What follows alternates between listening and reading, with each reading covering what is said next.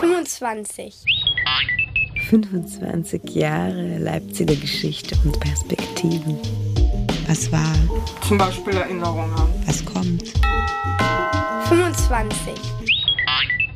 Auf persönlicher Ebene würden alle zustimmen, dass die böse Mathelehrerin, die man in der Grundschule hatte, oder der erste Fahrradsturz Einfluss auf unsere Gegenwart und unser Leben in der Gegenwart haben kann. Und gleichzeitig leugnen viele Menschen, dass auf gesellschaftlicher Ebene die politische Verantwortung für Verbrechen, die in der Vergangenheit begangen worden sind, bis in die Zukunft reicht. 25 Sendungen, 25 Themen. Wie hat sich Leipzig in den letzten 25 Jahren verändert? Und wie wird es in 25 Jahren sein? Wie wird das Klima sein? Die Arbeit, Der Wohnraum, Die Gesellschaft. Die Menschen? Was können wir beeinflussen? in der Zukunft wird es dann anders. 25 Sendungen, 25 Themen. Immer freitags von 18 bis 19 Uhr. Vom 29. Mai bis zum 13. November. 25. Herzlich willkommen zu unserer heutigen Sendung 25 Jahre Radio Blau. Heute mit dem Schwerpunkt Feminismus und Geschlechtergerechtigkeit in Leipzig. Was ist in den letzten 25 Jahren so alles passiert? Darüber wollten wir reden und aber auch gucken, wie ist es heute und wo kann es noch hingehen? Was können wir tun, damit unsere kühnsten Träume in der Richtung in Erfüllung gehen können. Zu diesem Zweck konnten wir zwei Leute gewinnen, die sich mit uns darüber unterhalten wollten und unterhalten haben. Und zwar ist das zum einen Diana, die schon sehr lange ähm, im Bereich DIY Punk Feminismus unterwegs ist, dort aktiv äh, Konzerte organisiert und auch schon immer gerne aktiv bei der Organisation von Ladyfesten in Leipzig war. Und unser zweiter Gast ist die Anna vom AFBL. Das ist der antifaschistische Frauenblock Leipzig. Und das Gespräch mit ihr hört ihr dann in der zweiten Hälfte dieser Sendung. Wir freuen uns darüber, dass Sie da waren, dass Sie mit uns geredet haben. Und euch wünsche ich nun viel Spaß beim Zuhören. 25. 25 Jahre Leipziger Geschichte und Perspektiven. 25. Heute freuen wir uns, dass Jana da ist, die als eine Vertreterin des DIY-Punk-Feminismus ähm, heute hier eingeladen ist. Und Hallo. Ja, herzlich willkommen. Und vielleicht steigen wir mal damit ein. Ähm, was heißt denn eigentlich DIY, Punk-Feminismus, vielleicht auch Ladyfeste? Damit bist du in meinem Kopf ja auch verbunden. Was ist das überhaupt und wie bist du eigentlich dazugekommen?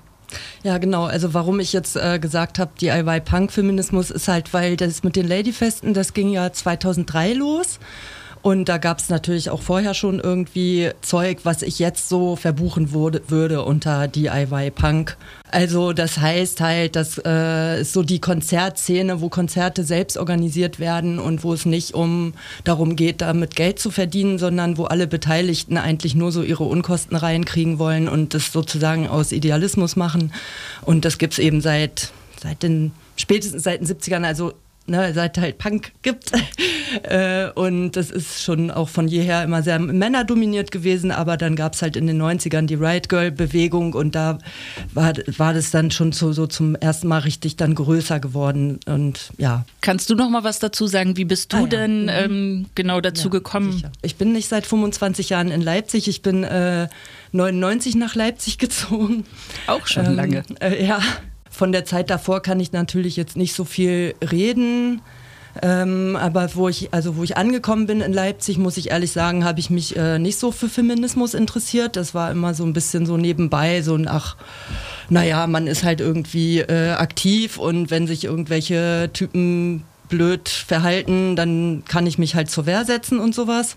Und das war, glaube ich, damals auch so eine ganz prinzipielle Haltung. Das wurde damals po Postfeminismus genannt. So dieses, man, man geht so davon aus, das ist halt alles, ist ja jetzt alles gut und wir brauchen das nicht mehr. Ne? Genau. Und dann irgendwie hat sich das aber doch entwickelt durch äh, ein, zwei Leute, die ich halt getroffen habe. Und ich habe halt auch gemerkt, so, okay, so äh, Männer in meinem Umfeld, die mir Sachen außer Hand nehmen oder die halt sich immer durchsetzen, das nervt mich so langsam. Und ich habe halt äh, angefangen, so ein paar Konzerte zu organisieren, erstmal für Freunde und habe so festgestellt, okay, wenn das jetzt immer so Männerbands sind, habe ich gar keine Lust dazu. Habe mitgekriegt, so, wenn, wenn eine Frauenband auf der Bühne steht, was damals, ich kann mich an eine konkrete Situation erinnern im Zorro, wo äh, Flamingo Massaker gespielt haben und neben mir dann auch eine Frau meinte, naja, also dafür, dass das Frauen sind, spielen die ja ganz gut. Ähm, genau, dazu passt der Song von Hansaplast für eine Frau gut. Den könnten wir jetzt auch mal einspielen. 2001 haben wir dann äh, mit ein paar Leuten, also eigentlich hauptsächlich eine Freundin und ich, wollten eben so eine Frauenparty organisieren. Wir kannten das aus den Städten, die, wo wir vorher gewohnt haben. Also ich habe vorher in Hannover gewohnt gehabt und sie kam aus Süddeutschland und war so, das gibt's nicht, das sowas gibt's hier nicht. Da gibt die Frauenkultur, aber das ist überhaupt nicht unsere Szene. Wir wollen sowas in, in einer Punk-Szene haben. Dann sind wir eben zu den ganzen selbstorganisierten Läden gegangen und der Laden, wo es dann ging, war die Gießerstraße. Und genau, das war 2001, das hieß dann Schlampenparty. äh, ich glaube, wir haben Schlampenparty, Schrägstrich Weiberfeier genannt, irgendwie sowas. Ja, und das war erst, äh, das war ganz interessant, weil da gab es erst so Leute, die äh, sehr solidarisch mit dem Gedanken waren und das irgendwie die Idee cool fanden und ähm, also halt eigentlich recht viele Frauen, ja, und ich kann auflegen und dies und jenes und die und die macht Technik und so. Und ab irgendeinem Punkt plötzlich äh, kamen dann so Absagen. Also und dann haben wir gemerkt, okay, irgendwie wird darüber geredet im Viertel, die anscheinend so die anerkannten Jungs beschweren sich, dass sie ausgeschlossen werden. Und dann haben wir eben so einen Separatismusvorwurf bekommen. Äh, wir haben das Ding trotzdem durchgezogen und auch mit Kickerturnier und so. Und es war super Party, war halt sehr klein, waren halt so 70, 80 Leute. Ich also freue mich gerade ein bisschen, weil ich war auch da ah. und äh, vollkommen überraschend, nur wegen meiner guten Partnerin, ich muss es loswerden, habe ich nämlich das Kickerturnier gewonnen. Ach, geil, yeah! Geil. Und habe immer noch irgendwo mehr. in der Kiste den Ach, Pokal. Schön. Der war selbst geschweißt von sehr cool. einer Freundin. Ja. Sehr cool mit rosa Plüsch und ja. Zahnrädern und.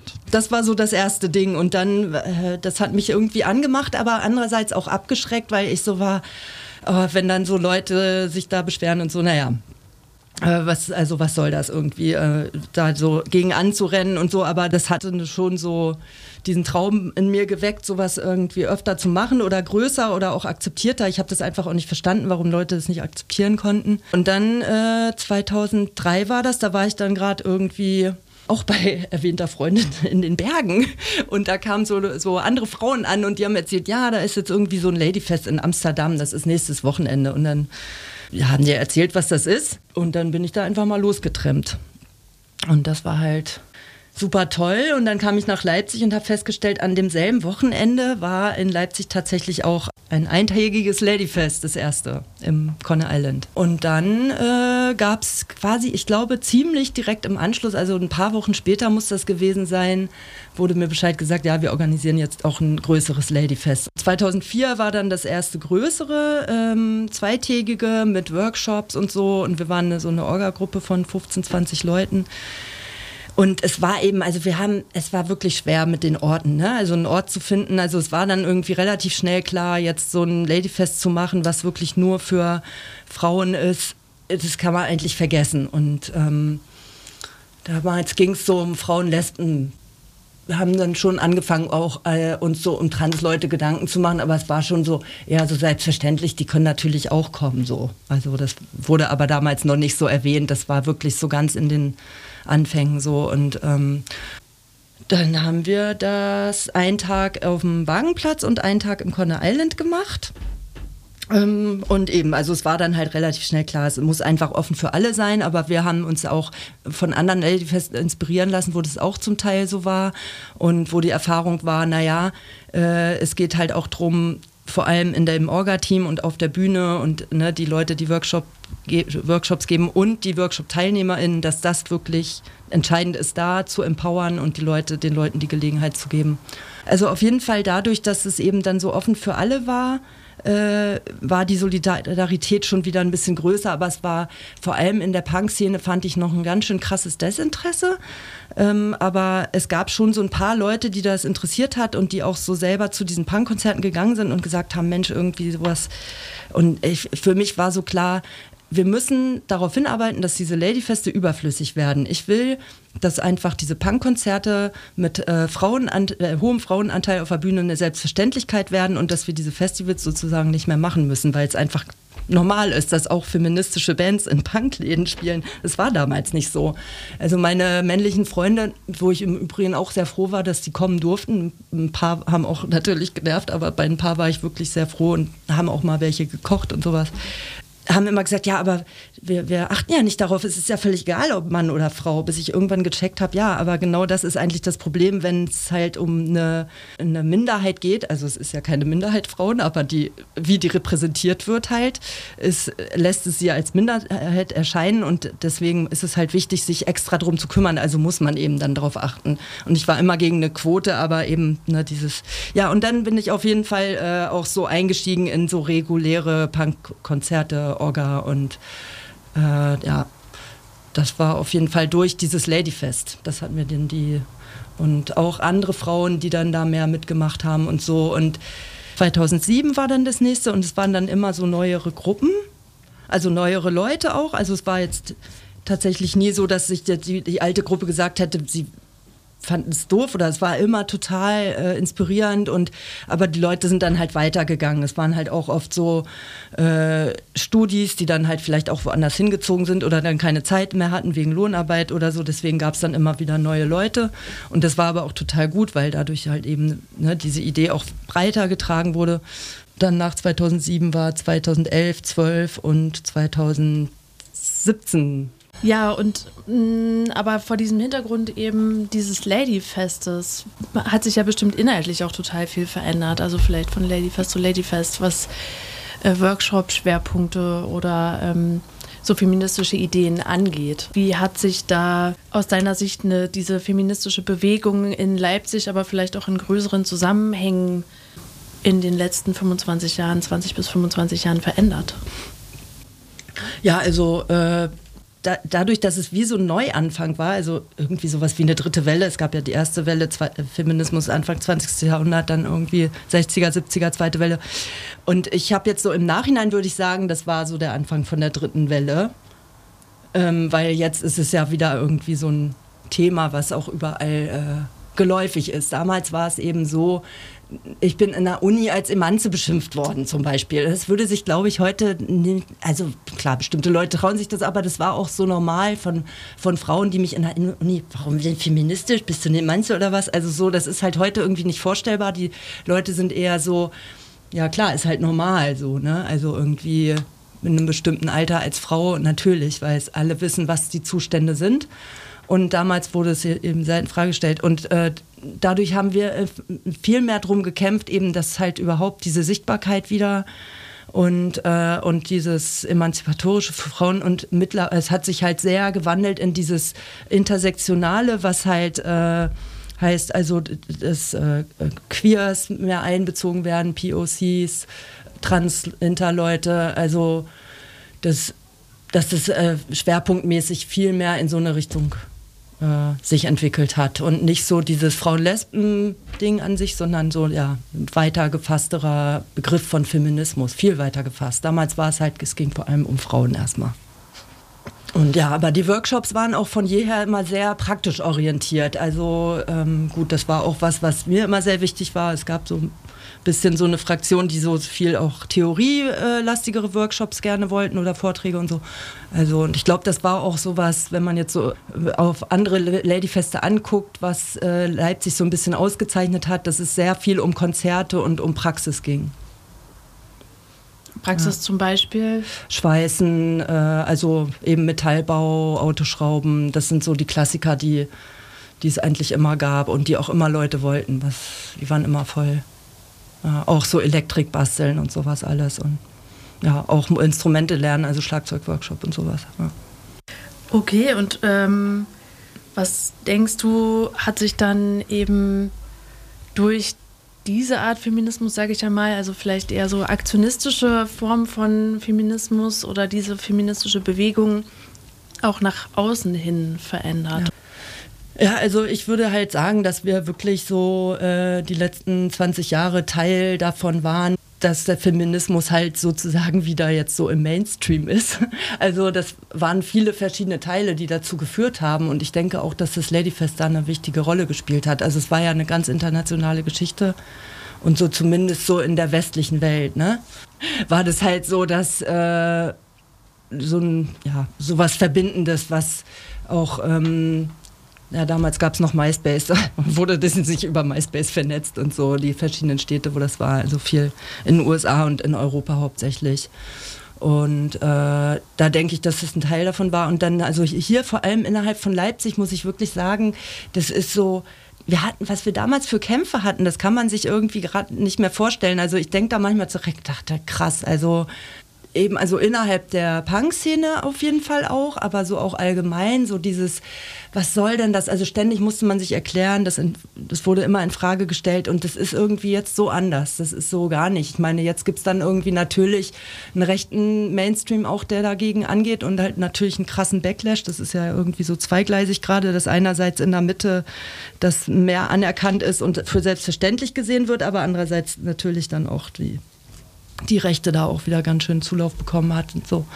Aber äh, genau, aber ich würde eher sagen, dass es äh, ähm, einfacher geworden ist, sowas zu organisieren und mehr Solidarität äh, auch eben innerhalb der Punk-Szene. Viel, viel mehr. Also eben, wie gesagt, es ist eher so selbstverständlich geworden und es ist auch wirklich mittlerweile so, dass äh, eher so ja, so Punk-Festivals, wenn die ein bisschen größer sind. Ich meine, jetzt gibt es die eh gerade seit einem halben Jahr nicht mehr. Aber bis letztes Jahr irgendwie habe ich dann irgendwann festgestellt, ah ja, also eigentlich, wenn die einen Namen haben wollen und irgendwie ankommen wollen, äh, wenn die so, ne, äh, dann müssen die eigentlich eine Band auf die Bühne stellen, die ein paar Frauen drin hat, sonst können die irgendwie ablaufen so. Also man hat so einen Eindruck bekommen, wenn man sich das so angeguckt hat an Punk-Festivals und auch an den Orga-Gruppen gibt es einfach mittlerweile viele, die machen kein feministisches, also explizit feministisches Festival, aber da sind immer so Ideen mit drin und da gibt es dann diese so sowas wie Awareness-Struktur, sowas hatten wir damals, da konnten wir noch gar nicht von träumen, aber wo sich halt gekümmert wird um Leute, die äh, angegriffen werden auf Partys zum Beispiel oder so. so. Sowas wurde übernommen in so nicht explizit feministische Festivals. Das hat sich sehr verändert.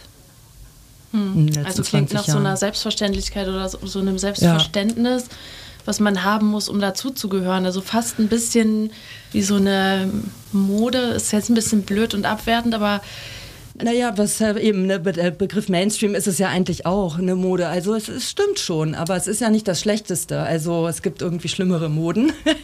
Ja. Also ich denke natürlich auch so, naja, toll, jetzt können sie irgendwie sagen, irgendwie alle, ja, also ich bin feministisch und irgendwie mit Feminismus auf dem T-Shirt rumrennen und äh, wissen halt überhaupt nicht, was wir da irgendwie erkämpft haben. Also es ist so bescheuert, aber das ist so, manchmal denkst du, okay, die Leute wissen halt eigentlich gar nicht, was so oder nicht die Leute, aber viele wie jung das eigentlich ist, dass das so selbstverständlich ist und äh, wie schnell das einem wieder weggenommen werden kann.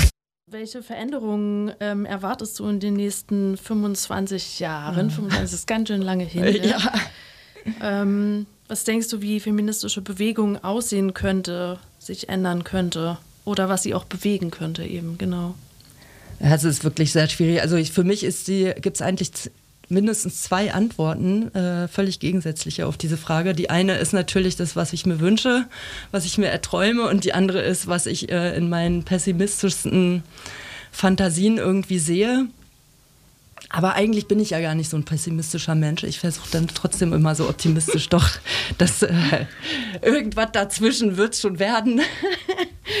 ähm, also ich wünsche mir natürlich, dass es so weitergeht wie jetzt gerade, dass es halt so sich immer mehr normalisiert und aber dann sieht man eben, was ich, wo ich ja schon drauf eingegangen bin, dass diese Rechte immer stärker wird und diesen eben dieser wahnsinnig krasse Backlash.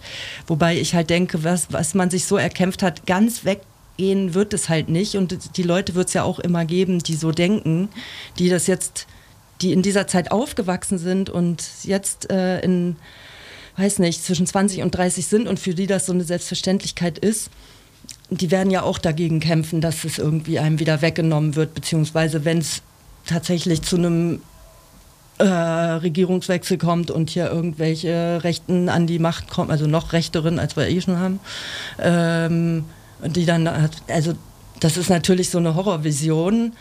Äh, also müssen ja irgendwie nur äh, Nachbarn gucken, also mhm. Ähm, ja, Polen jetzt das jüngste Beispiel, wo es halt so wirklich so super gruselig wurde. Also vor ein paar Jahren hättest du dir das irgendwie nicht vorstellen können, so, aber es ist, es ist trotzdem irgendwie nicht so richtig eine Überraschung, weil die es ist ja schon seit einer Weile da auch so im Gange. Und deswegen denke ich halt hier immer, ja, und äh, warum nicht auch hier? Ne? Es ist halt irgendwie, es deutet so viel darauf hin. Andererseits der deutet sich halt auch viel darauf hin, dass äh, immer noch Leute gibt, die, also die Mehrheit ist ja eher äh,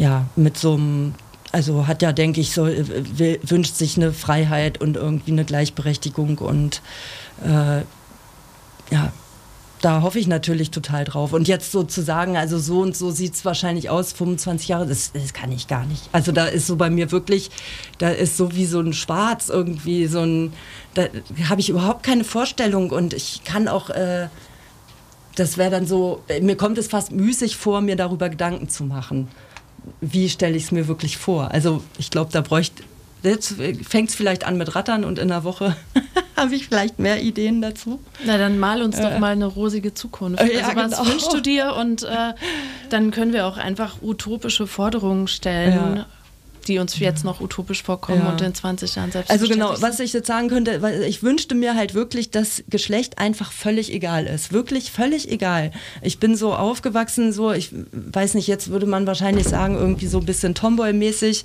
Also ich war halt, bis ich äh, in die Pubertät kam, war mir das wirklich nicht so ein Begriff. Ich bin jetzt ein Mädchen oder was. Also ich wusste, ich bin ein Mädchen, aber ich hatte keine Verbindung dazu. Das war einfach ich bin halt Jana und irgendwie, also das war halt so, ähm, ja, völlig irgendwie egal. Und äh, bis dann, dass es irgendwann so losging, auch so in der Schule und so. Aber ich wünschte mir, dass es halt so sein könnte, dass es einfach so völlig irrelevant ist. Und da, da wäre, glaube ich, dann alles andere würde sich dann so fügen. und ja natürlich nicht nur das Geschlecht, auch äh, die Klasse und die Herkunft und ja, alles. Was kann Mensch tun, was können wir tun, um eben diesem Traum, diesen Traum mehr Wirklichkeit werden lassen zu können? Hast du. Äh, hm.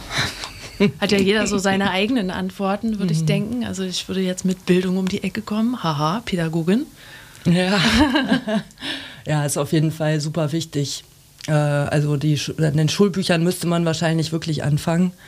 Äh, das ist absolut richtig. Also das ist, glaube ich, immer noch super gruselig, wie die Bilder dort sind. Und ich meine, dann guckt man sich die ganze Werbung. Es wird ja immer alles eher schlimmer äh, mit dem Rosa für Mädchen und so. Und was ja witzig ist, weil Rosa war ja Anfang des 20. Jahrhunderts die, die Jungsfarbe.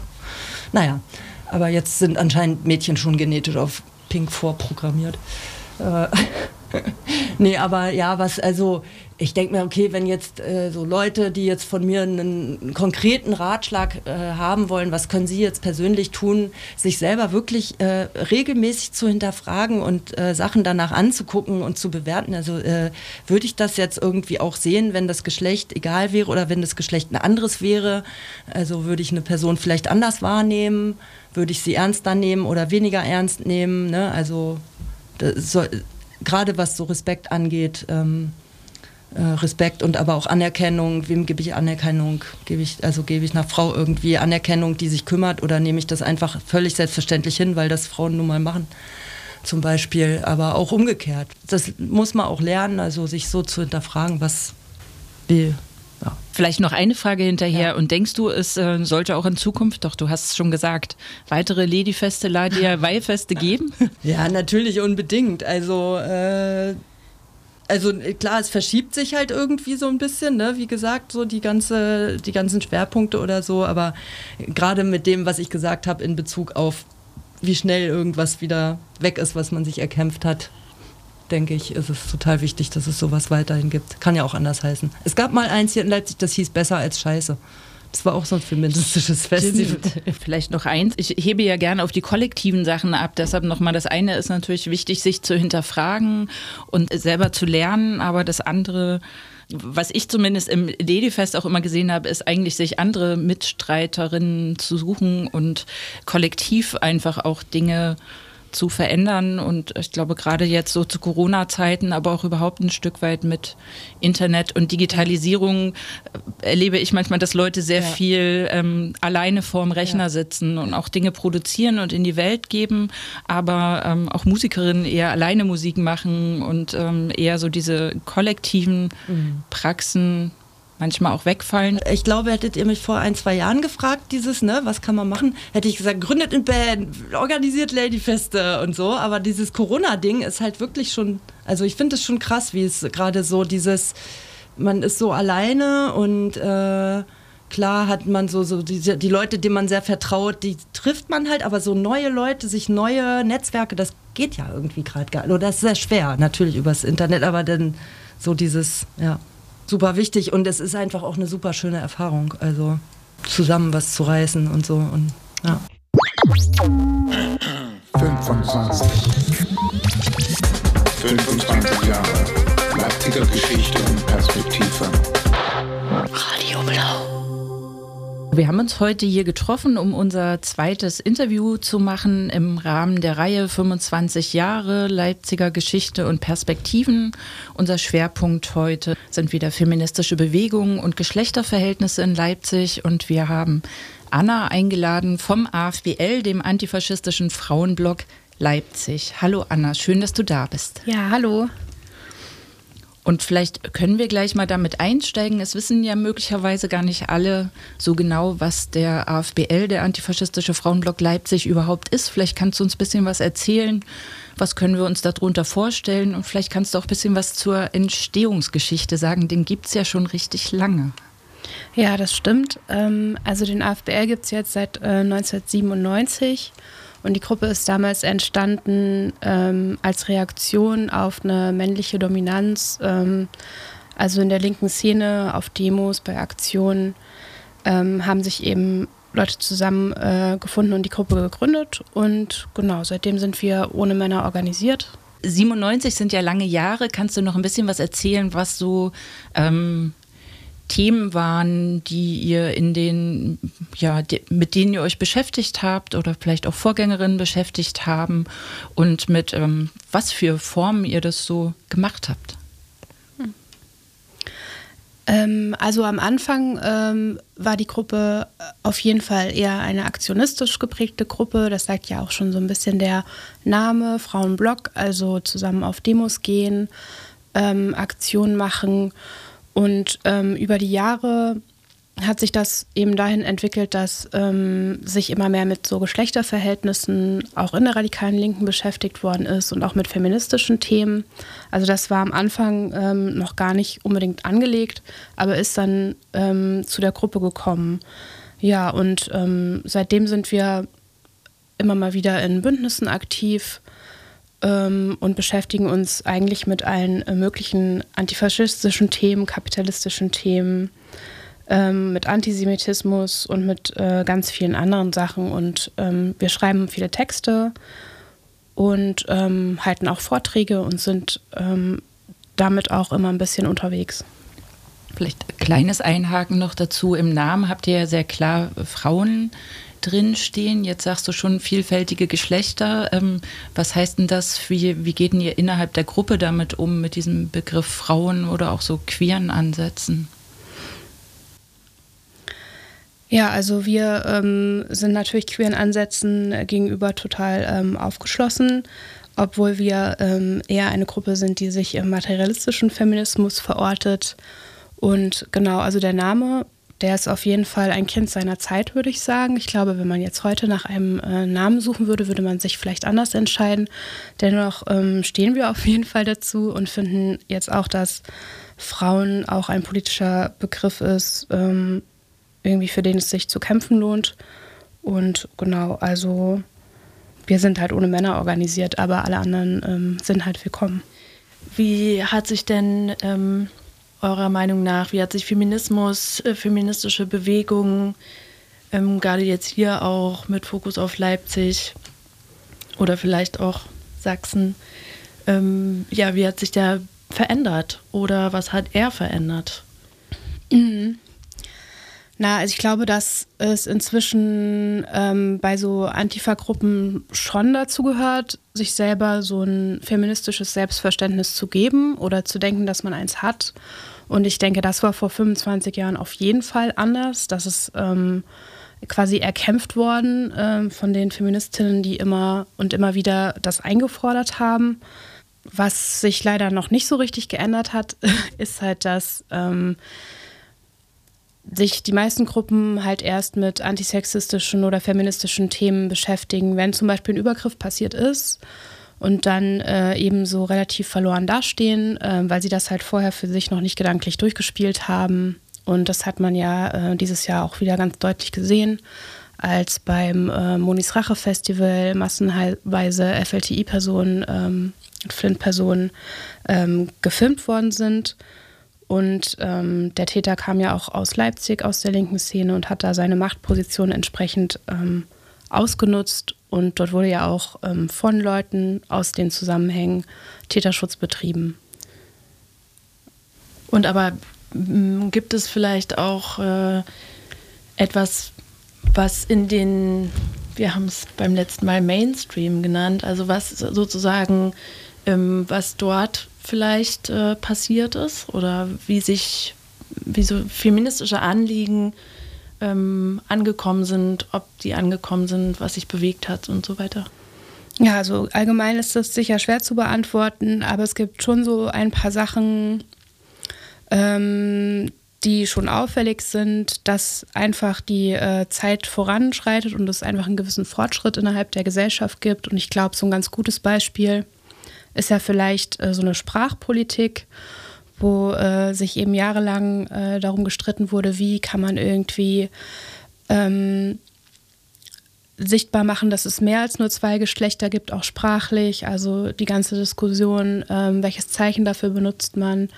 Und da ist es irgendwie ganz schön zu sehen, dass es einfach überhaupt nicht mehr aufzuhalten ist. Also inzwischen ähm, wird halt einfach überall gegendert und das ist einfach nichts mehr, was nur halt irgendwelche links, linksradikalen Gruppen irgendwo machen.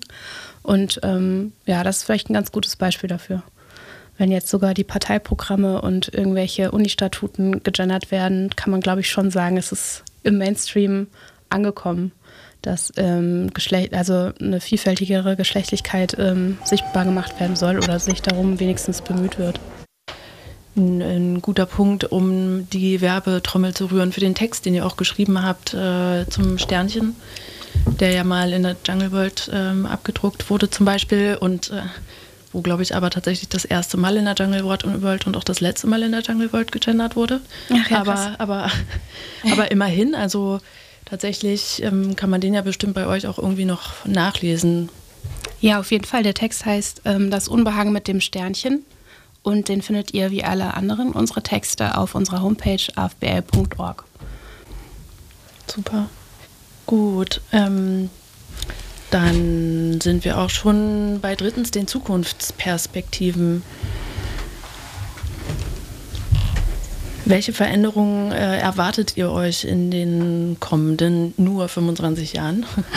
Also was wird sich hoffentlich verändern?